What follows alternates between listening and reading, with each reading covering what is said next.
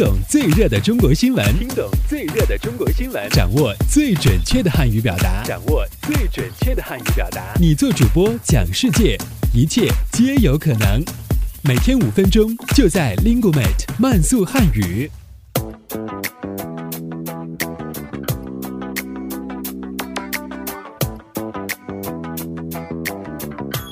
嗨，大家好，我是主持人阿布，欢迎来到本期的慢速汉语。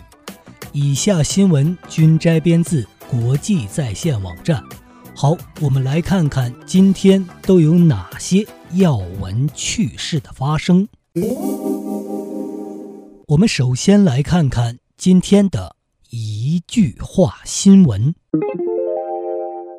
第三十八届。香港国际电影节于今日举行，和前两年相比，今年电影节将有大量的华语电影。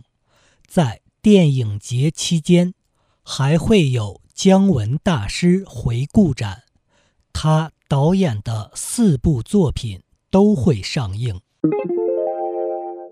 近日，北京地铁公司。官方微博通过私信向网友进行了信息推送，实现了点对点的信息预警。这是北京地铁新浪官微开通以来首次以私信形式发布故障预警。中国教育部副部长二十二日表示。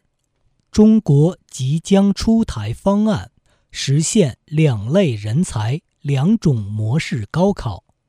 第一种高考模式是技术技能人才的高考，考试内容为技能加文化知识。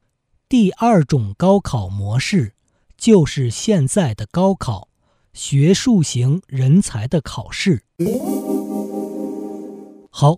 我们接下来关注一下今天的财经聚焦。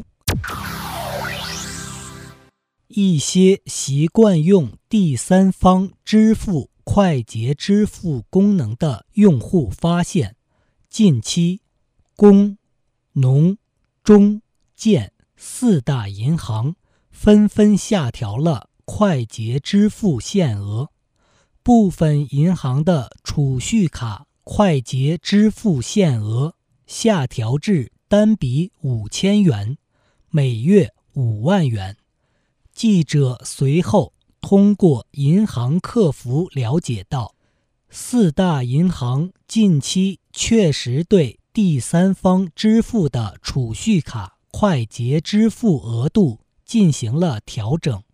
据了解，中国银行。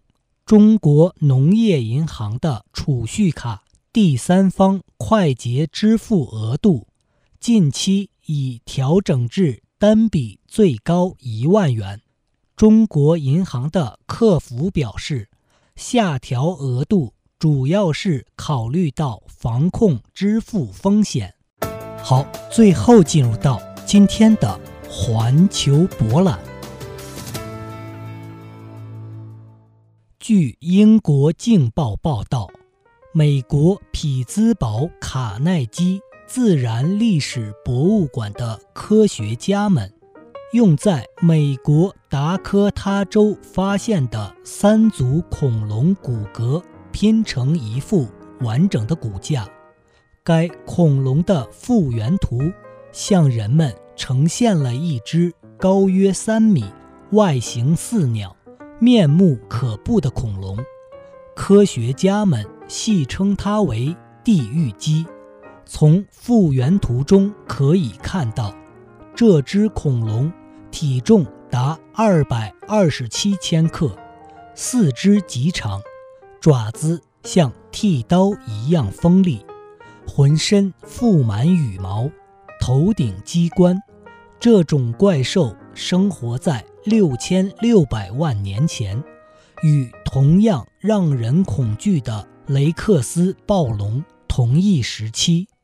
好，这里是由 Linguemate 出品的 Speak Chinese 系列节目，我们下期再见。拜拜。